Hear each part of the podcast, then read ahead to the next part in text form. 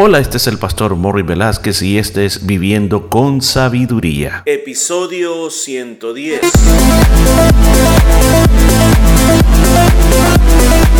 Y en el programa de este día estaremos aprendiendo cómo aplicar la sabiduría de Dios a nuestra vida a través del libro de Proverbios. Muchos consejos muy hermosos basados en la palabra de Dios. Todo esto y mucho más en Viviendo con Sabiduría.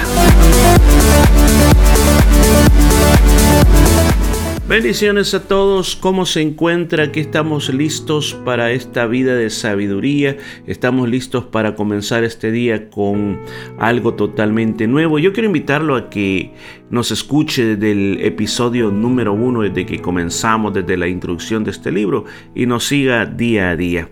Recuerde, usted lo puede escuchar a través de nuestras aplicaciones como es Spotify, Anchor FM, Google Podcast, Apple Podcast, Stitcher y muchas otras más que están disponibles para que usted pueda crecer en esta vida de sabiduría mientras usted maneja, mientras usted está en su casa, mientras usted viaja en el tren, en el autobús, puede ser de utilidad para su vida. Pero bueno, vamos entonces a la palabra de Dios y nos encontramos en el versículo número 7. Dice, no conviene al necio la antilocuencia cuanto menos al príncipe el labio mentiroso. Como siempre aquí en este versículo se está poniendo dos personas. Uno es el necio y la otro es el príncipe. Un tonto, alguien que dice la sabiduría a mí no me interesa, yo vivo la vida como yo quiera. Y por otro lado, a una persona que tiene poder para gobernar. Entonces lo pone como uno en comparación del otro. Uno está diciendo es tan ridículo que una persona necia pretenda hablar con elegancia. No le va bien ese lenguaje refinado a una persona necia. Pues de la misma manera como se mira tan ridículo una persona tan tonta, si podemos llamarla de esta manera, pretendiendo hablar con elegancia, que un gobernante piense que es fácil engañar a todo el país. Ahora, Salomón, él es un gobernante. Y aquí parece que le da un consejo muy importante a todas aquellas personas que están en una posición de poder, en una posición de gobierno. Y el consejo que le está diciendo a los gobernantes, a las personas que están en poder, mira, trata de ser transparente. Trata de venir siempre con la verdad. No pensés que vas a a engañar a todos. Yo creo que ese es un buen consejo que muchos gobernantes tendrían que tener en cuenta, porque a veces parece de que, eh, o ellos piensan de que es bien fácil poder engañar a todo mundo. Y bueno, y como dicen muchas veces, son especialistas en darnos de comer mentiras que saben a verdad. Pero dejamos por un momento lo de un gobernante. Pensemos usted. Usted tiene una posición que Dios te ha puesto. En tu trabajo, en tu familia, en la iglesia.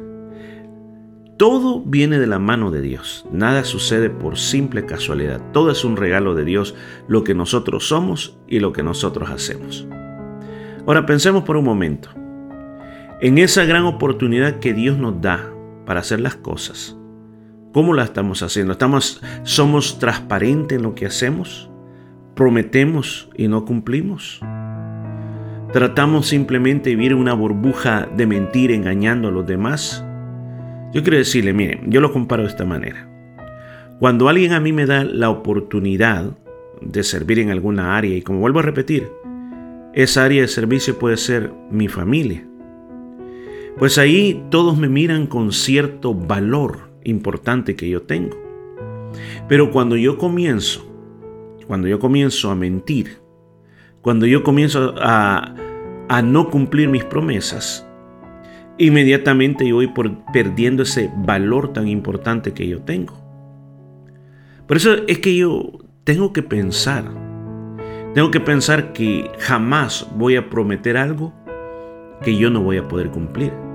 Si usted dice, yo voy a llegar, tiene que ser que sí vas a llegar, a no ser que te pase un problema de verdad fuerte que te impida llegar. A veces nosotros ocupamos frases...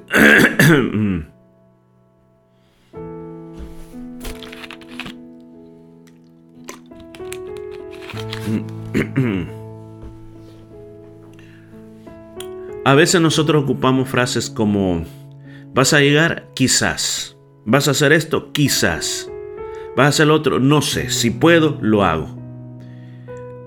El mismo Señor Jesús dijo que nuestro hablar sea sí, sí, no, no. Porque cuando nosotros somos así como estamos diciendo, vas a hacer esto, a lo mejor. Es una forma como de responder, una forma de esquivar el hecho de decir no o el hecho de decir sí. Eh, nuestra vida está con esa necesidad de que cada uno de nosotros seamos personas que tengamos un sí o un no. Personas que cumplamos para que así nosotros podamos adquirir mucho más valor en lo que nosotros somos. Muchas veces quizás usted lo ha dicho y usted ha dicho, a mí me gusta que me respeten. Pues estas cosas que está diciendo aquí Salomón es para que nosotros podamos ser respetados. Versículo 8 dice, piedra preciosa es el soborno para el que lo practica. A donde quiera que se vuelve, haya prosperidad. Ahora, está hablando de una persona, de una persona que trata de lograr cosas en la vida a través del soborno, a través de darle dinero a otro para que lo hagan favores. Es como, voy a ocupar esta expresión, es como la varita mágica para conseguir siempre lo que quiere. Y así hay personas, así hay personas de que han logrado cosas en la vida, como dicen, yo es que yo tengo una conexión, una conexión en tal parte, y yo con mi dinero puedo hacer que muchas cosas se muevan. Bueno, así estas personas viven de esa manera, ese es el amuleto que ellos tienen, esa es la forma como, como dije, es la varita mágica que ellos tienen, ese soborno es como ellos mueven muchas cosas en la vida. Pero le digo, Salomón está hablando, recuerde que él está hablando desde la perspectiva de un gobernante y él sabía que en su gobierno habían personas que siempre querían mover las cosas a través de comprar a otro. Pero yo le digo, una de las cosas de que Dios siempre ha mostrado que Él es un Dios justo. Él es un Dios poderoso. Él es un Dios que sabe hacer todas las cosas en su tiempo y de la manera más correcta. Por eso siempre tenemos que recordar que si usted hace eso, déjelo en las manos de Dios. Deje que Dios actúe y siempre ore. Por eso el, el Padre nuestro se nos enseñó, dice, véngase tu reino que se establezca tu reino en esta tierra. Porque cuando yo oro para que el reino de Dios se establezca en esta tierra, estoy diciendo que la justicia de Dios venga a esta tierra. En la misma palabra Dios dice que esta persona cada vez van a ir de mal en peor. Quizás hoy le ha salido bien, pero mañana lo van a agarrar. Y lo estamos viendo en muchos casos, en muchas naciones, como personas que a través de dinero compraban favores y de repente son descubiertos. Qué gran problema, Qué gran tragedia para esa familia, qué gran vergüenza por querer utilizar estas cosas. No hay cosa mejor como llegar a las cosas de una manera correcta.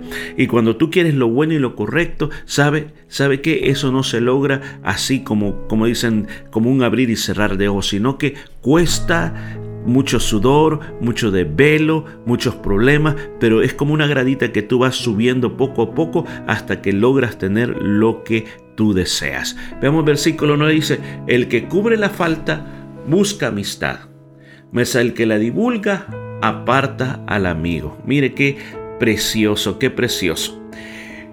El que cubre la falta, ¿a qué se está refiriendo? ¿Qué está queriendo decir? Está diciendo a la persona que es capaz de perdonar. Cuando usted es una persona que perdona, o sea, que alguien te hace algo y tú en vez de castigarlo con la misma moneda que te, que te dio, tú dices, no, no te preocupes, no te preocupes, aunque por dentro tú estás sufriendo, dice, no te preocupes. Dice, esa persona gana un amigo. Esa persona eh, restaura una amistad. Esa persona está cultivando el amor. Mas el que la divulga, ¿qué es lo que hace? Va a apartar al amigo. O sea, cuando tú has quedado con aquel rencor y aquel rencor que sientes por lo que te hicieron y tú comienzas a contarles a todo lo que te han hecho, eso aleja a ese amigo. En otras palabras, quien no perdona, ¿qué es lo que hace? Ganar un enemigo. Ahora, yo creo que nadie quiere pasarse la vida llena de enemigos. Yo quiero decirle que siempre vamos a tener personas que nos van a ofender, que nos van a hacer problemas. Siempre, aún, escuchen, las personas de tu casa, las personas en tu misma casa te van a hacer problemas. Ahora, ¿quieres estar en problemado con tu familia? ¿Quieres vivir separados de todo? Yo creo que nadie quiere vivir de esa manera. Entonces, ¿qué es lo que tenemos que hacer? Perdonemos, sigamos perdonando, sigamos perdonando, que así es como nosotros ganamos a las personas. ¿Qué lecciones podemos tomar de estos versículos de este día que sean aplicables para nuestra vida hoy mismo? Bueno, en primer lugar, lo más importante que nos enseñó el versículo 7 es que hay que ser transparentes. Hay que ser personas que siempre venimos con la verdad en la mano. No permitas caer en engaños. Hoy mismo puedes tener muchas trampas que te pueden querer llevar a ese estilo de vida y tú dices, no, hoy, hoy yo he decidido, he decidido ser una persona diferente. He decidido, he decidido ser una persona que voy a ser guiado por la verdad y voy a vivir con la verdad. Que lo que yo prometa, yo lo voy a cumplir. Segunda lección, habla del soborno. El soborno, Dios lo detesta. El soborno no es una manera legítima de ganar cosas. Evita toda situación en la cual tú misma, tú mismo te puedes ver eh, involucrado. Quizás tú que me estás oyendo, trabajes para el gobierno. No permitas que nadie te soborne. Sé íntegro en el trabajo que estás haciendo. En tercer lugar, Qué importante es perdonar a esa persona que te ha ofendido. Perdona. Recuerda lo bueno que esa persona ha hecho por ti en el pasado. Recuerda que quizás es tu hermano, tu hermana, tu padre, tu abuelo, tu tío. Perdónalo. Perdónalo porque perdonando es como nosotros construimos buenas amistades. Así que bueno, dejamos hasta aquí y continuamos el día mañana más con esta vida de sabiduría. Y esto fue todo por este día. Nos escuchamos el día de mañana.